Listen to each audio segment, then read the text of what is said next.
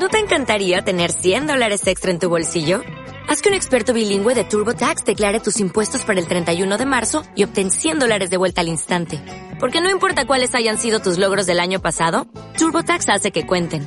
Obtén 100 dólares de vuelta y tus impuestos con 100% de precisión. Solo con Intuit TurboTax.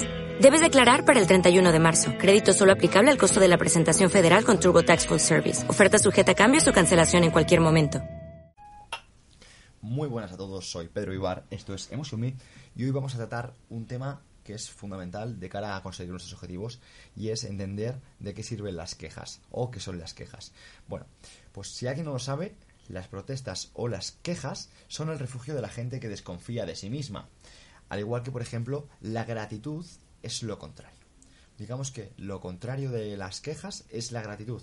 Por tanto, hay que entender que si nos estamos enfocando en la gratitud estamos desarrollando nuestro lóbulo frontal izquierdo, que es el que nos permite ver las cosas buenas de la vida, y que si, nos enfocamos en las quejas, realmente nos estamos alejando de ese objetivo. Entonces es muy importante ser conscientes, como comentábamos en el último podcast, de nuestras palabras y de nuestras maneras de expresarnos, ¿no? ya que hay muchísimas personas que no dejan de hablar de lo mal que están, de los cansadas que están, etcétera. Y es que eh, este tema, realmente si, si nos dedicamos al ámbito deportivo, pues es interesante ya que vas a encontrarte con un montón de personas que van a llegar diariamente a tu centro o si eres entrenador personal que van a llegar a donde estés y te van a decir em, estoy cansado o es que no me encuentro bien etcétera etcétera. Entonces cómo podemos abordar ese tipo de eh, momentos, este tipo de circunstancias que no son nada agradables, pero por desgracia son muy cotidianas, ya que nos han enseñado a que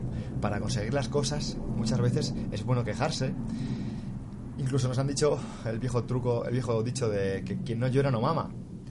Y realmente nos hemos dado cuenta, cuanto más hemos avanzado un poquito en, en el desarrollo personal, cuanto más se, se ha avanzado, que el círculo de control, o sea, las cosas que podemos cambiar por nosotros mismos, son determinantes a la hora de conseguir nuestros objetivos.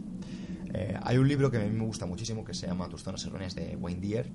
Habla de, de esto, de la parte de las quejas, y tiene un apartado que a mí personalmente me encanta, y es que muchas veces cuando este tipo de personas, este tipo de personas que eh, enfocan las, las quejas absolutamente a todo, por ejemplo, seguramente conozcas o tengas amigos o incluso personas familiares cercanos que cuando hace frío se quejan del frío que hace, cuando hace calor se quejan del calor que hace cuando mm, están cansadas, se, se quejan de los cansadas que están.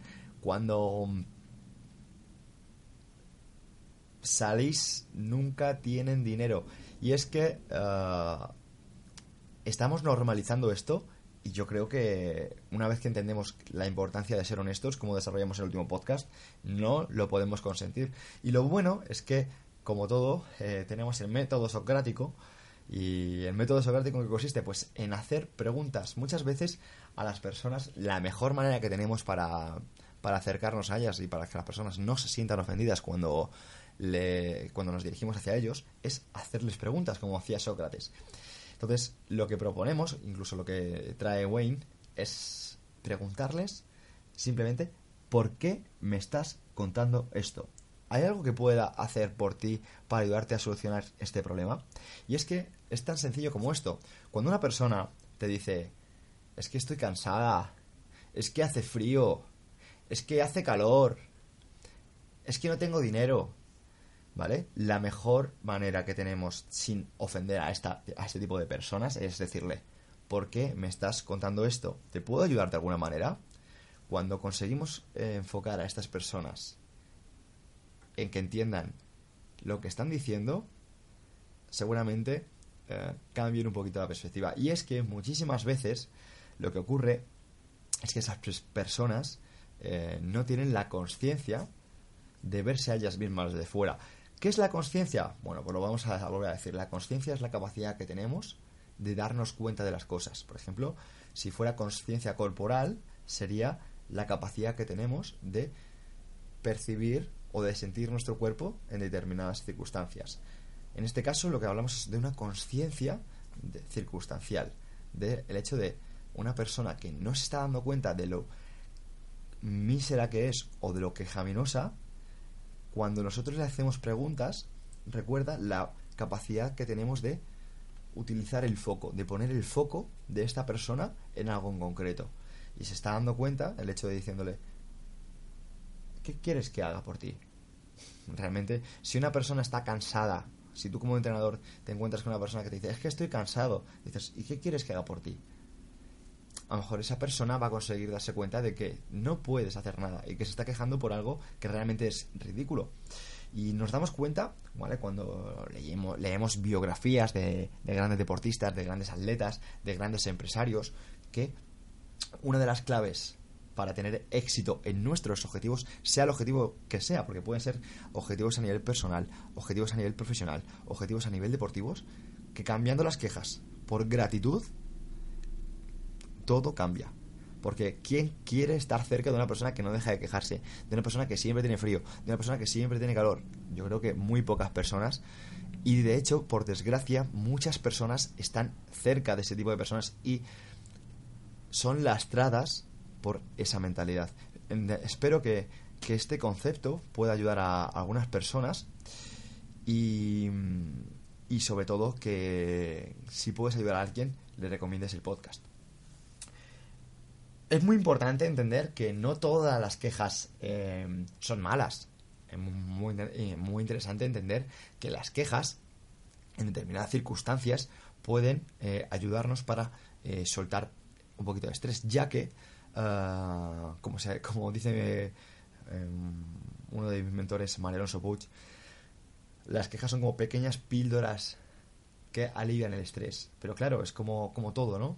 Si te condicionas a tomar píldoras, píldoras y píldoras y píldoras, al fin y al cabo puedes volverte un adicto a, a, ese, a esas píldoras de estrés de, y, y no enfocarte a tus objetivos, no enfocarte en la solución. Porque realmente cuando tú te quejas, no te estás enfocando en la solución, te estás enfocando en el problema. Al igual que cuando tú te enfocas en la gratitud, te enfocas realmente en esa parte en la que te sientes eh, agradecido por estar, por formar parte.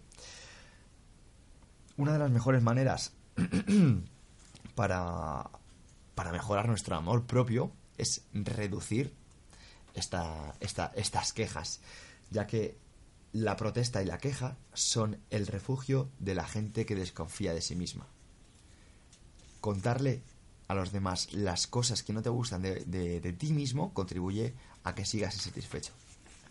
Recuerda que no te estás enfocando en la solución, te estás enfocando en el problema.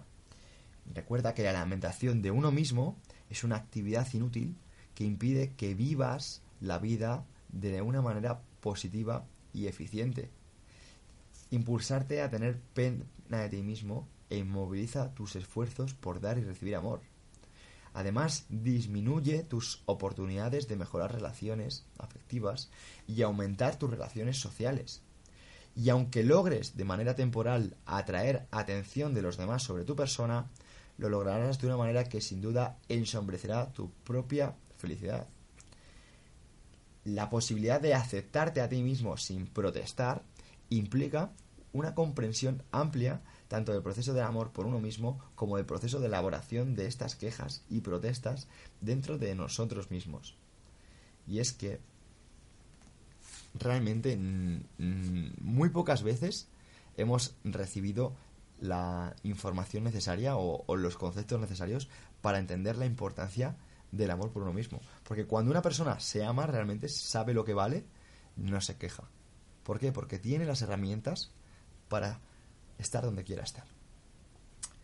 Voy a leer un, texto que, me gusta mucho de, de, de, un, de, una serie de cuentos que tengo guardados y es que creo que a muchas personas podrían entender la importancia de ser agradecidos. El cuento se llama La marioneta.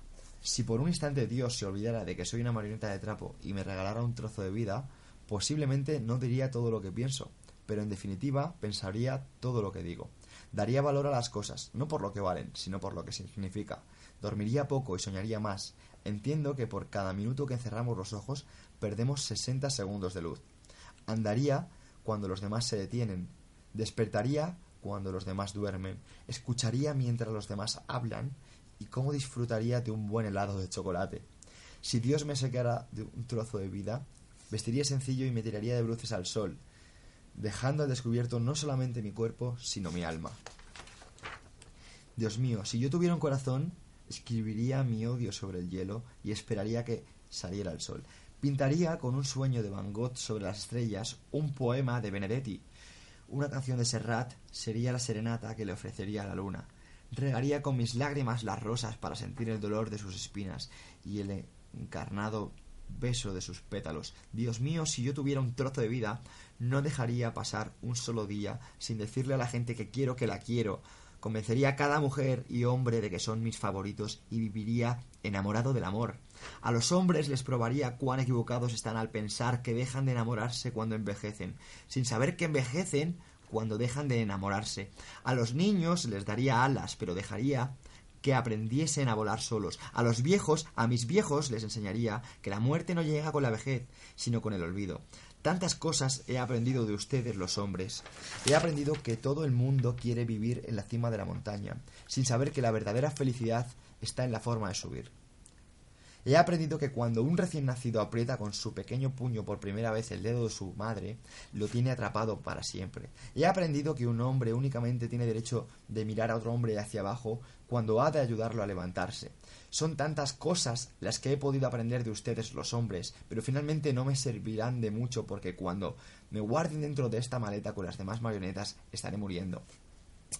Tenemos tantos motivos para ser felices, tenemos tantos motivos para dar gracias que realmente nos disipamos, nos perdemos entre todos ellos. Desde aquí, por favor, desde Emotion Me, entendamos que cuando damos gracias, somos afortunados. No somos afortunados cuando damos gracias, sino somos...